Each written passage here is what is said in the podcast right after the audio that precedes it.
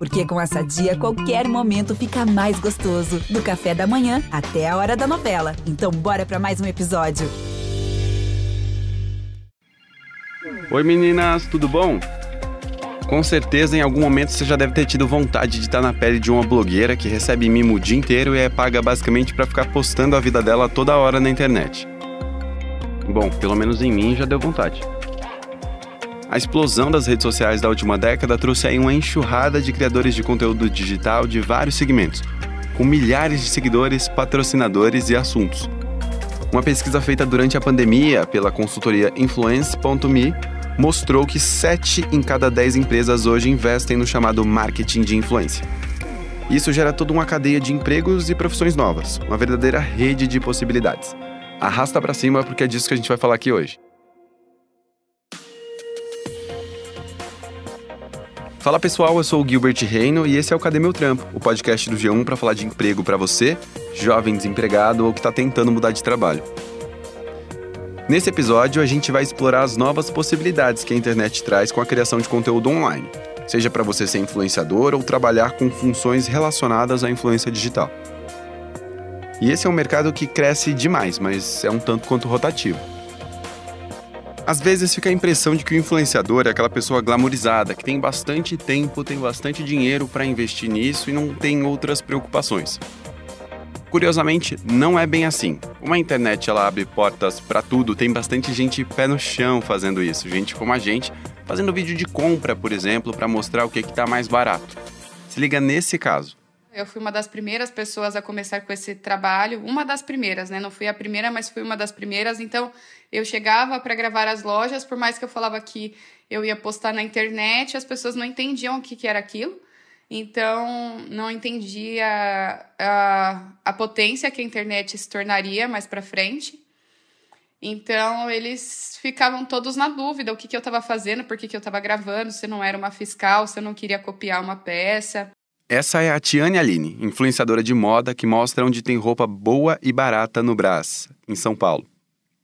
Para quem não conhece, o Brás é um polo gigantesco de comércio popular em São Paulo que vende roupa a preço muito, muito baixo. E várias pessoas de todo canto do país vão buscar umas pechinchas lá para até revender. E foi nessa de buscar roupa barata que a Tiane começou a fazer vídeos para as redes sociais mostrando que promoções que ela encontrava por lá. Ela é de Campinas, no interior de São Paulo, e vinha algumas vezes fazer umas pechinchas ali na região, fazia uns vídeos e postava na internet.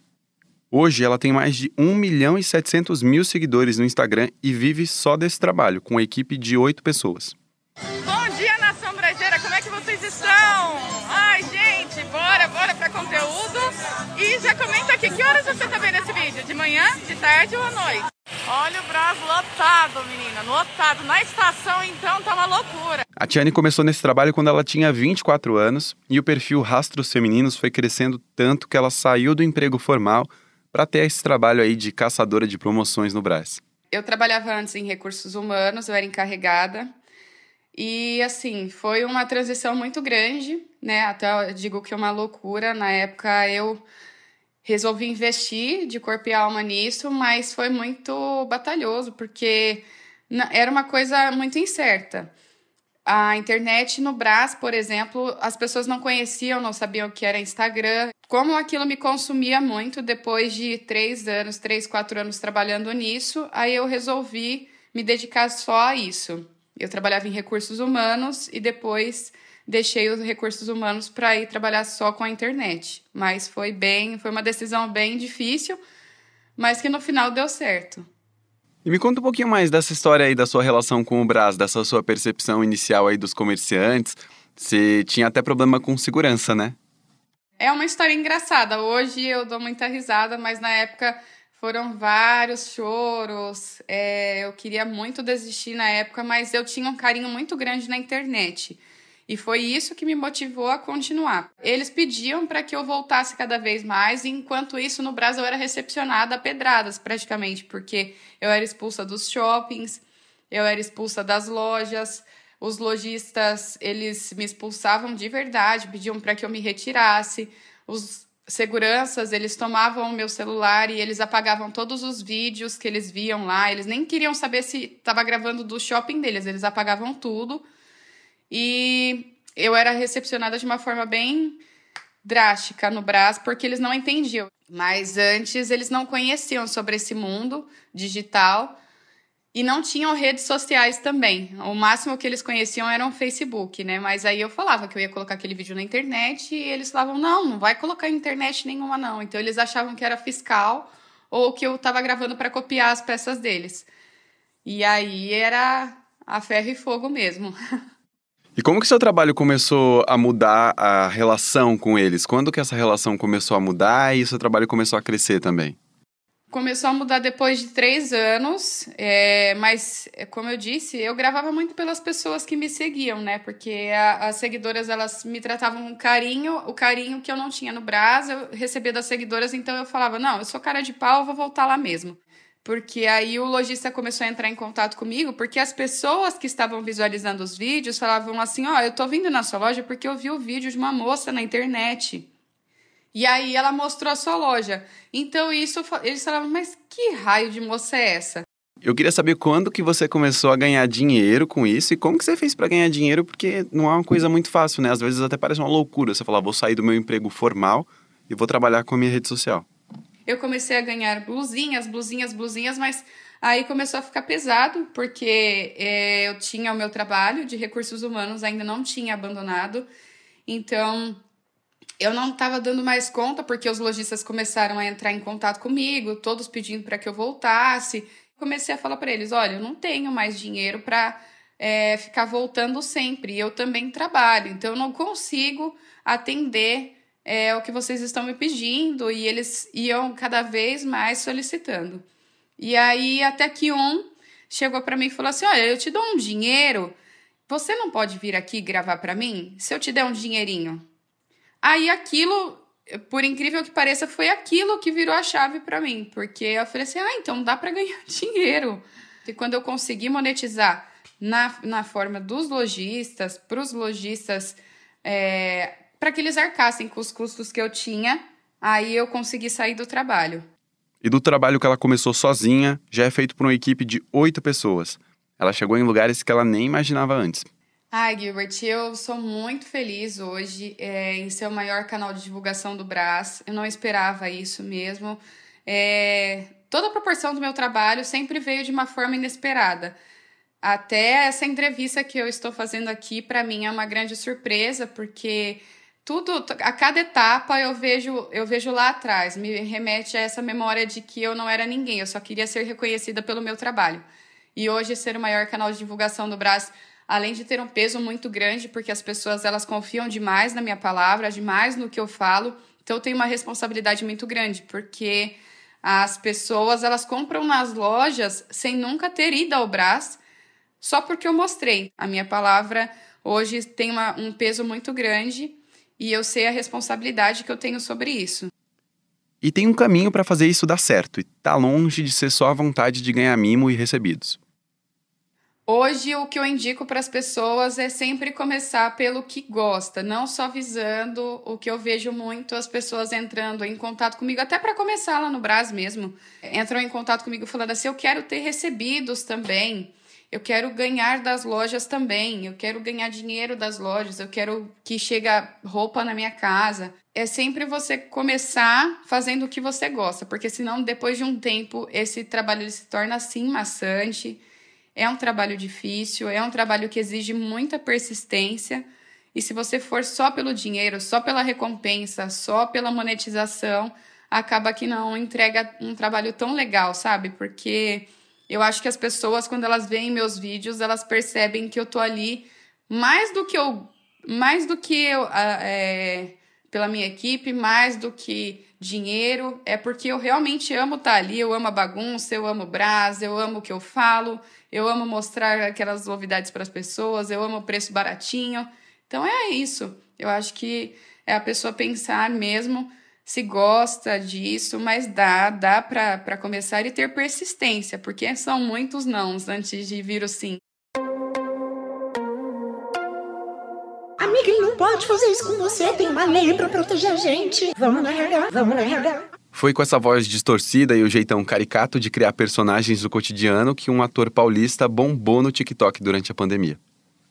Fala, gente, eu sou o Vitor Fernando, tenho 27 anos, sou criador de conteúdo atualmente, né? Sou artista e migrei aí na pandemia para a internet, comecei a fazer vídeos. Ser influenciador já era uma coisa que você pensava antes ou foi meio por acaso, assim? Você fez os vídeos tipo, pô, ah, quero fazer porque é divertido? Então, eu comecei a fazer, para ser bem sincero, porque é divertido. Eu falei, eu não tinha muita pretensão de ser um criador de conteúdo. Primeiro que o TikTok, quando eu comecei a fazer, ele não tinha estourado ainda, ele tava para estourar quando eu comecei a criar. Então eu só postava, tanto que, tipo, antes, assim, de, de eu começar a criar conteúdo, realmente me apaixonar pelo universo da internet, né, dos conteúdos digitais e tudo, eu não era tão ativo nas redes, assim, eu era aquela pessoa que postava uma foto a cada cinco dias e só porque eu precisava, por conta do meu trabalho. E aí, depois que eu comecei a ver esse, esse viral acontecendo, as pessoas começaram a me seguir mais, mandarem mensagem, aí que eu comecei a entender que eu podia atingir mais pessoas e fui levando isso como uma profissão a partir do momento que chegaram as propostas de trabalho remunerado, né? E aí eu comecei a entender como uma profissão entender o alcance que isso tinha, assim, e aí tô agora trabalhando, me considero um criador de conteúdo mesmo, é a minha profissão atual. E foi das experiências da pandemia que o Vitor pensou em começar a criar conteúdo para a internet. Ele precisou voltar para casa da mãe e aí veio umas ideias novas na cabeça. O Vitor é de Poá, na Grande São Paulo, e morou com a família boa parte da vida. Ele começou a trabalhar em algo bem diferente, muito antes de pensar em ser influenciador. Eu trabalho desde os meus 16 para 17 anos, assim, como menor aprendiz, e a gente sempre se ajudou, ajudou a minha família, tanto que é, um ajudou a pagar a faculdade do outro, uma loucura, minha família, a gente se ajuda muito. E aí foi isso, a gente passou por momentos muito difíceis, mas sempre se apoiando e tudo mais. Por exemplo, quando eu decidi também que eu queria viver de arte, embora parecesse uma loucura para minha família, porque é, eu não julgo, né? Porque é uma coisa, uma realidade muito distante mesmo, né? Você falar, ah, vou viver de dança para uma realidade que é completamente outra ali, da, tipo, de um lugar que é praticamente periférico, do extremo leste, onde não tem tanto acesso à cultura, à arte, assim, a gente nem eu mesmo sabia se seria possível. Qual é a tua relação com a sua família hoje? Como que eles lidaram também com tudo isso que aconteceu contigo nesses últimos anos?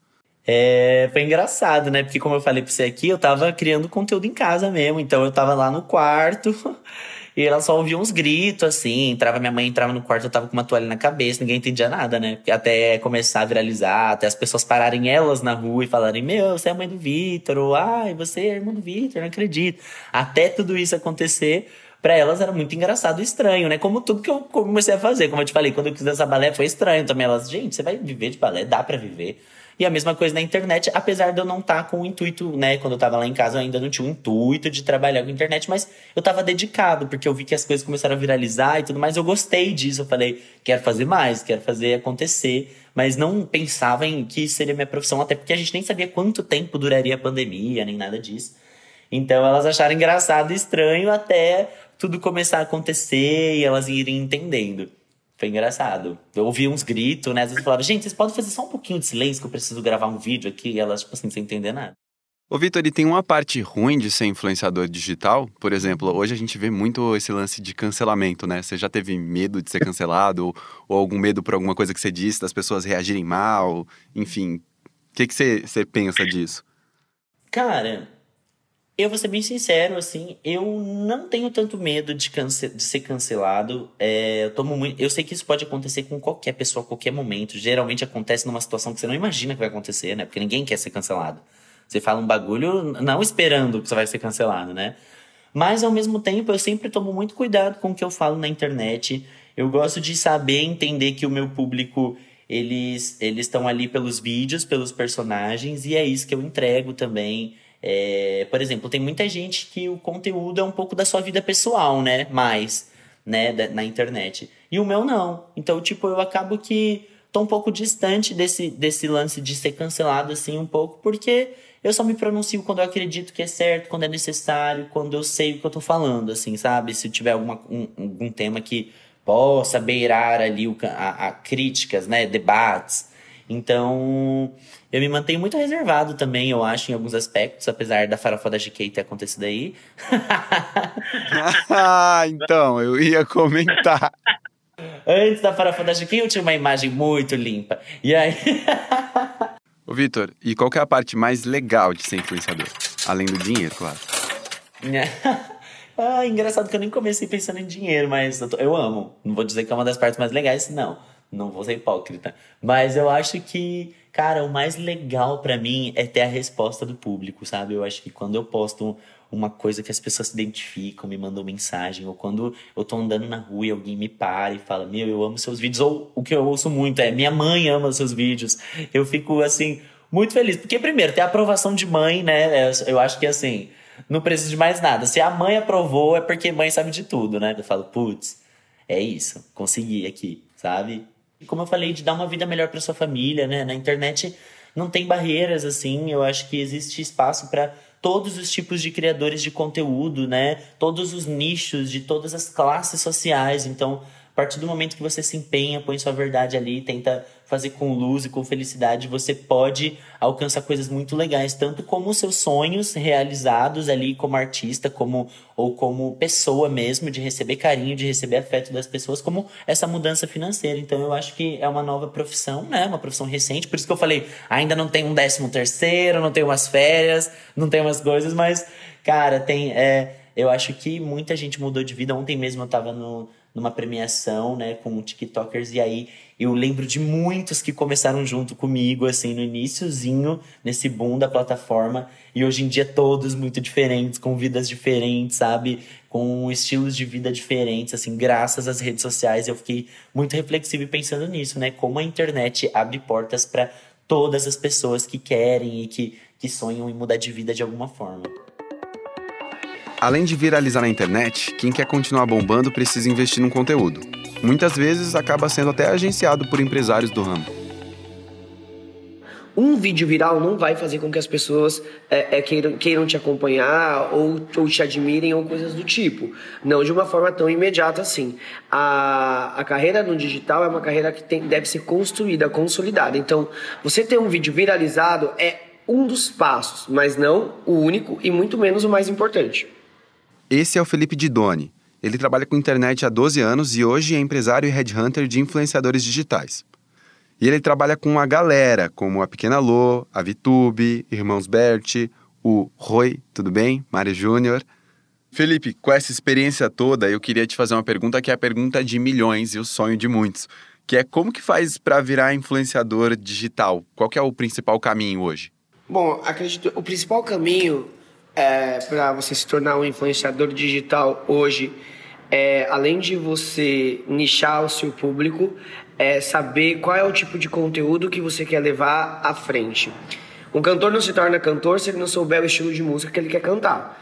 É, assim como um cozinheiro não se torna cozinheiro, um chefe de cozinha, se ele não souber é, ali a linha de cozinha, a linha de preparo que ele queira apresentar, senão fica tudo muito confuso. A primeira, a primeira parte em você se tornar um influenciador digital é você saber como é que você pode impactar e fazer a diferença na vida do outro. Todos os tipos de conteúdo são possíveis, é, de A a Z. Hoje na internet a gente encontra conteúdos desde de cozinha até pessoas que arrumam a geladeira, porque como tem muitas pessoas que têm toques, né? É, tem gente que mostra como organizar a geladeira, como organizar a gaveta, enfim, existe público para tudo, porque somos muitas pessoas no globo, né? E cada uma com a sua é, especialidade e com a sua peculiaridade. Então, se você souber conversar, comunicar e chegar até um público determinado, um público-alvo, você consegue com certeza aí um posicionamento de mercado. Às vezes acontece também da pessoa viralizar, fazer um vídeo divertido, alguma coisa específica, mas nem sempre ela vai acabar ganhando dinheiro com isso, né? Como que ela faz para monetizar essa coisa da internet, essa coisa da rede social? Olha, raramente ela vai conseguir ganhar dinheiro com isso. É, se ela não se propor a criar uma fanbase. Você estourar um vídeo na internet não te faz famoso. O que te faz famoso é você ter uma fanbase. Pessoas é, que entendam quem é você, pessoas que admiram o seu trabalho e pessoas que queiram te acompanhar. E um outro lance que eu acho que é, é, importante, todo mundo quer saber mais ou menos, é quanto que ganha um influenciador, sei lá, um iniciante assim, e quanto que ganha um cara que tá bombando hoje, tem milhões de seguidores na internet?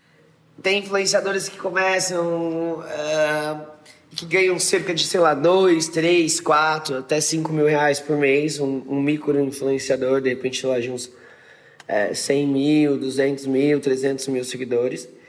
E tem influenciadores macros que chegam aí a ganhar cerca de, sei lá, Eu já vi influenciador ganhar por mês aí uma média de 7 milhões de reais. E o trabalho desse agenciador também é manter a imagem do influenciador safe, segura do cancelamento ou para resolver um pepino depois do cancelamento. Então, o cancelamento, ao que eu, Felipe, entendo, ele é uma coisa temporária.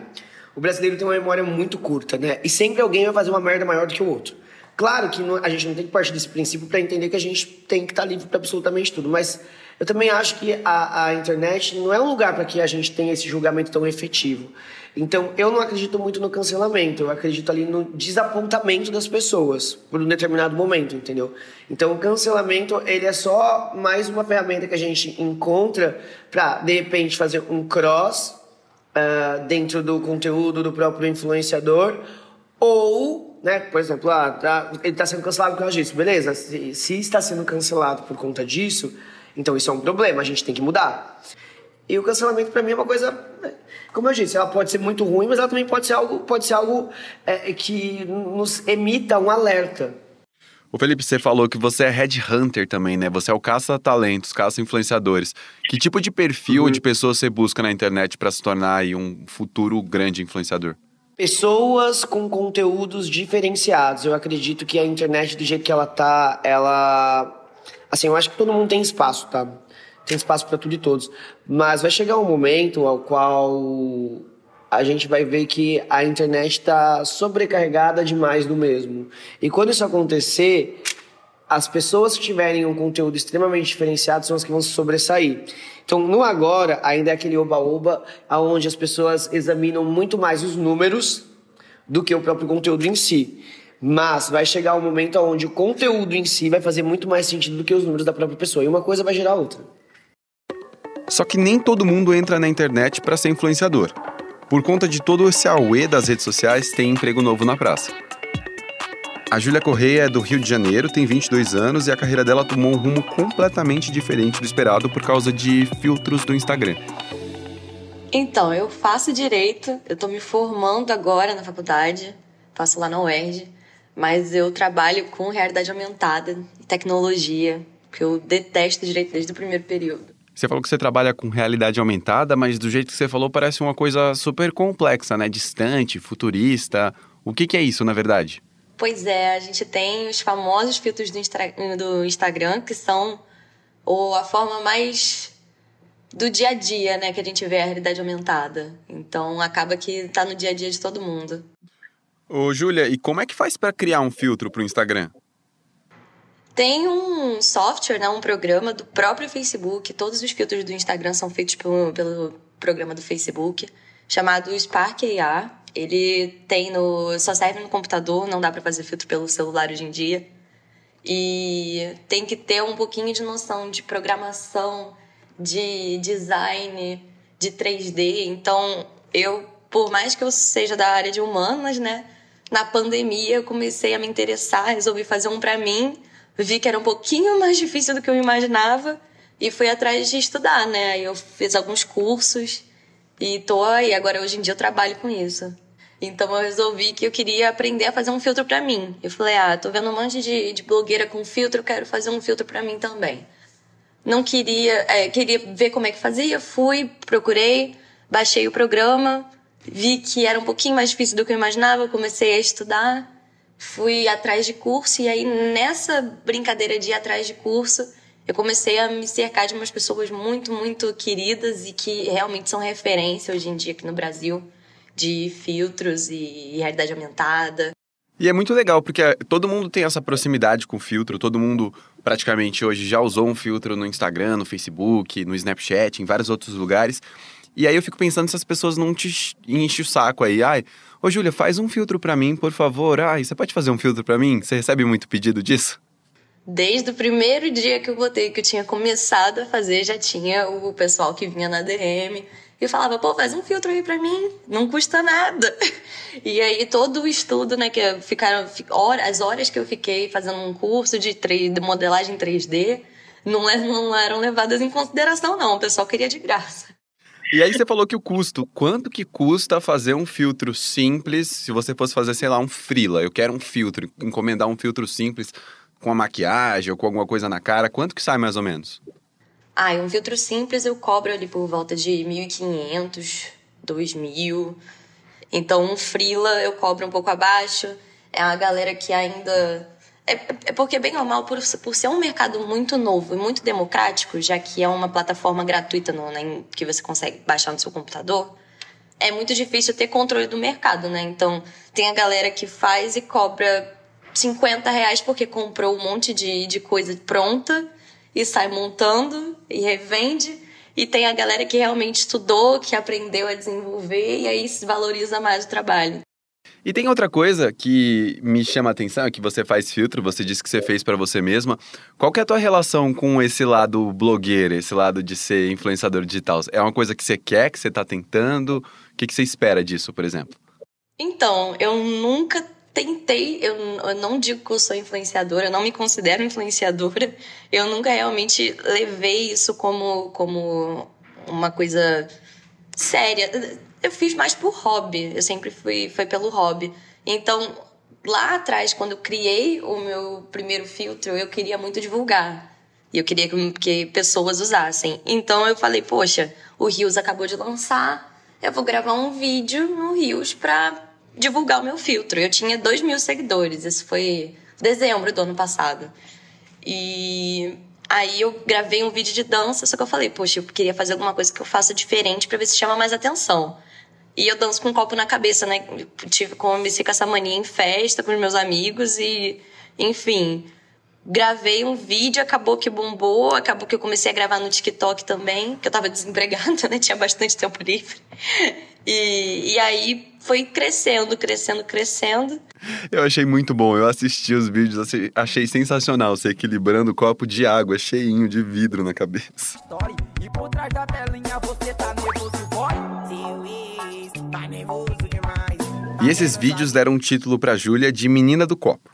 Eles chegaram a ter quase 15 milhões de visualizações no TikTok.